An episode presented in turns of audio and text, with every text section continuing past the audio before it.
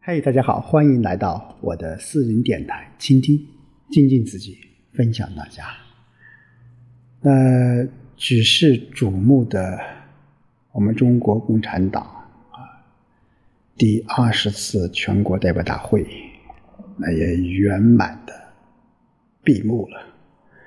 那新的一届啊，我们的中央的领导人，那么也。在昨天和全世界的各位啊，怎么说呢？啊，各位同仁啊，见面了啊。真的新一届领导，那新的征程，那我想，呃，前十年十八大以来的十年，给我们，无论是我们中国的改革。啊，经济社会发展注入了很多很多一些动力。那我想，接下来的呃一段日子，或者是漫长的过程，仍然会在党的领导下，我们披荆斩棘，我们会取得更加辉煌的成绩。好，那今天我们继续和大家一起来分享《论语》的智慧，接着上一章开始。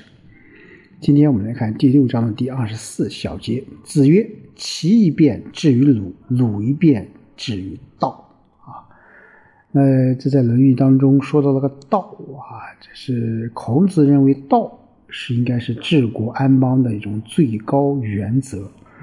当然，他这个道啊，和我们嗯真正的道家的道其实是不大一样的。呃，儒家思想道其实它还是一种伦理，还是一种治国安邦的一种原则。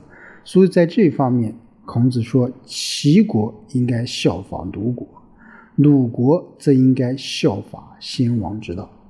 啊，因为我们都知道春秋时期啊，齐国的经济发展是比较快的，呃，而且实行了一些改革，呃，成为当时也是最富强的一个国家。而鲁国经济发展还是比较缓慢的，但是他的这种，呃，孔子眼中的这种伦理、这种礼，保持的还是比较好的。所以在这里面，孔子说，呃，齐国应该效法鲁国，鲁国应该效法先王之道。好，下一小节，子曰：“孤不孤？孤哉，孤哉！”啊，这个“孤”啊，就是。角加一个瓜啊，瓜子。孤其实是古代的一种酒器啊，可装两升酒，形状是一个上面是一个圆的，下面是一个方的，并且腹部还有一些棱角啊。那孔子在这里面就是用这种孤不孤来影射什么？当时那种君不君、臣不臣、父不父、子不子的那种伦理礼崩乐坏的这种社会现实。啊，所以孔子说：“孤不像个孤的样子，这还叫孤吗？这还叫孤吗？” 你想一想，在孔子那个时代啊，真的啊，呃，有时候语言，我们说现代人的语言比较活泼，其实《论语》当中也有很多一些活泼的语言。你比如说这一个啊，“孤不像孤的样子，这还叫孤吗？这还叫孤吗？”那这一种啊。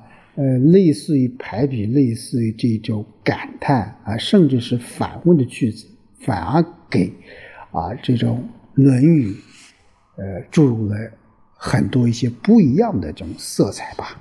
啊，好，第二十六，宰我谓曰：“仁者先告之曰：‘仅有仁也，其从之也。’子曰：‘何为其然也？君子可视也，不可陷也；可欺也，不可枉也。’”嗯，那在我因为白天睡觉而受到孔子的这种批评，他就孔子向孔子提出了一个很尖锐的一个问题啊，这也是对我们当代人来说也是一个很现实的一个问题。他说，一个有仁德的人，如果别人告诉他井里掉下一个一位仁人，他是不是会跳下去呢？啊？那孔子怎么回答？孔子说：“为什么要这样做呢？啊，或者说为什么你提出这样的问题呢？啊，君子可以到井边去设法救人，不让自己陷入井中，可以被人用正当的理由欺骗，但可不可以被愚弄？啊，被愚弄。所以孔子他没有正面的回答，但是他也认为君子会想方设法去救这个落难的人，但不会陷自己陷于危险的这种境地。嗯，最后他还批评这个宰我，你问的这个问题是不道德的啊！就像现在我们说，我们老人倒了，我们扶不扶？啊，这个问题说简单很简单，那说复杂也复杂啊。那作为一个正常的人来说，那肯定会去扶的，对不对？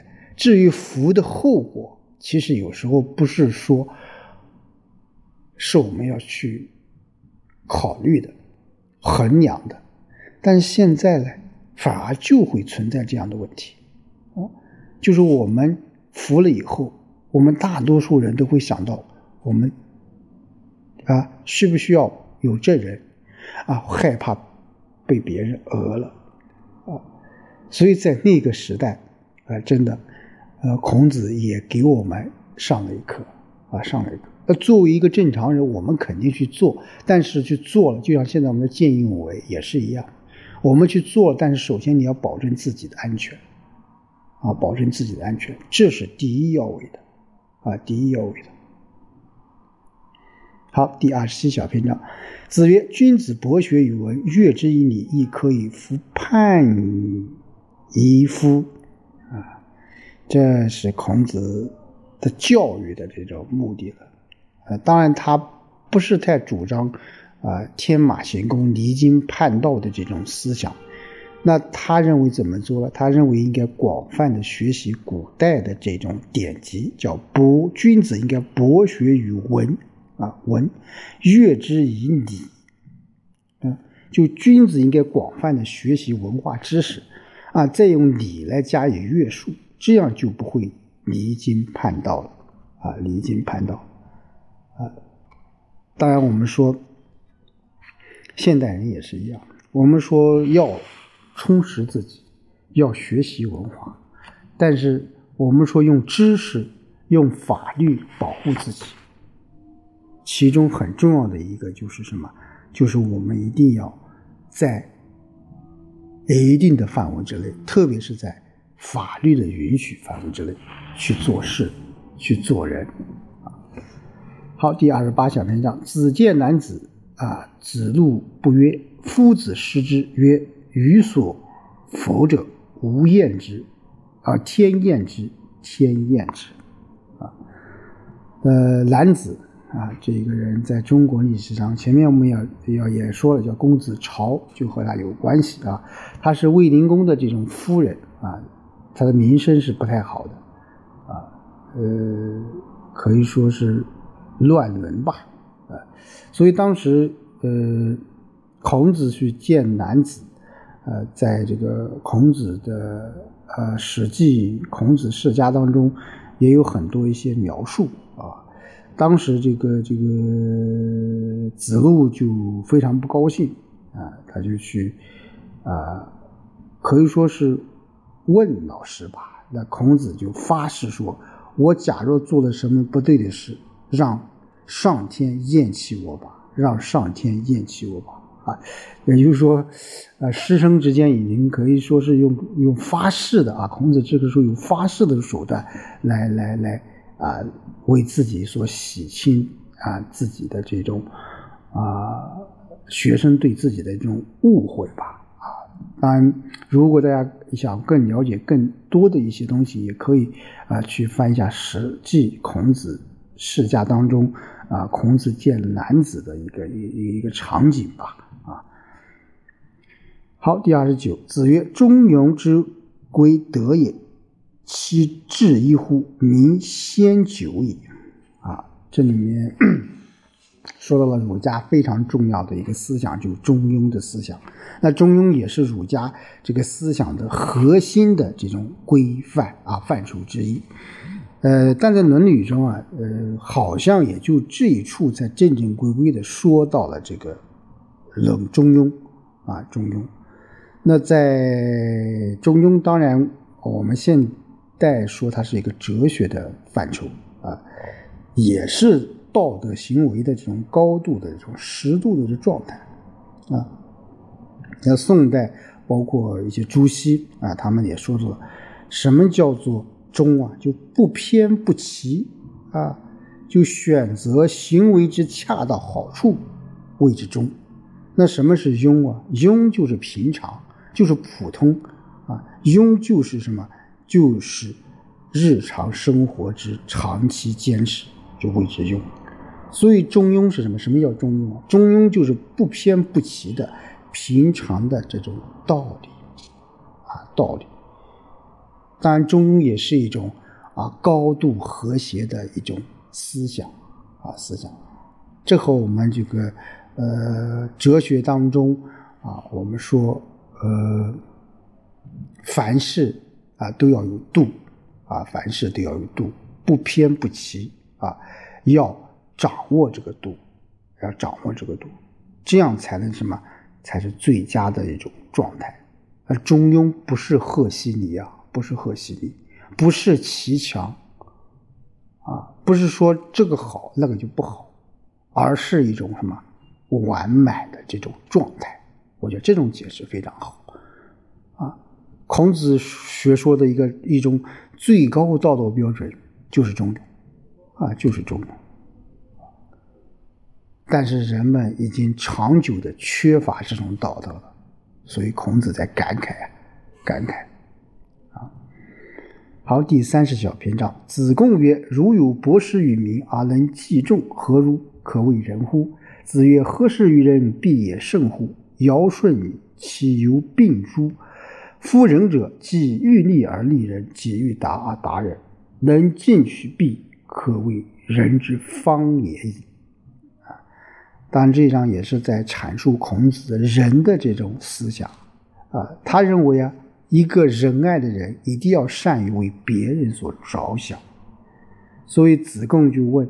如果一个人能广泛的给民众以好处，而且能够帮助众人生活过得很好，这人怎么样？可以说他有仁德了吗？那孔子就说了：哪里仅仅是仁德呢？那一定是圣德了。尧和舜大概都难以做到。一个有仁德的人，自己想树立的同时，也帮助别人树立，自己要事事通达顺畅。同时，也使别人事事通达顺畅。凡是能够推己及人，可以说是实行人道的方法。啊，这里面这一句大家都非常熟悉，叫“己欲立而利人，己欲达而达人”。这是一种很高的这一种。当时说，我个人觉得是做人的高准啊，最高标准，其实也是啊，施政的。一个最高的一个标准，就是推己及人，啊，推己及人，这样，孔子说推己及人才能做到什么？做到仁呐，啊，仁的。当然，在后面也会说到己所不欲，勿施于人，啊，等等等等，这些都是关于什么？孔子仁的一种基本主张，啊，基本主张。那对我们今天同样具有非常高的这种价值。啊，价值。我们说现在实行共同富裕，啊，共同富裕。我们说中国现在啊，党的二十大报告啊，中国式现代化，啊，非常重要的特征就是共同富裕。那共同富裕不是说啊一起富裕，而是什么先富带动后富，而是一个什么漫长的过程，啊，它不是一蹴而就的。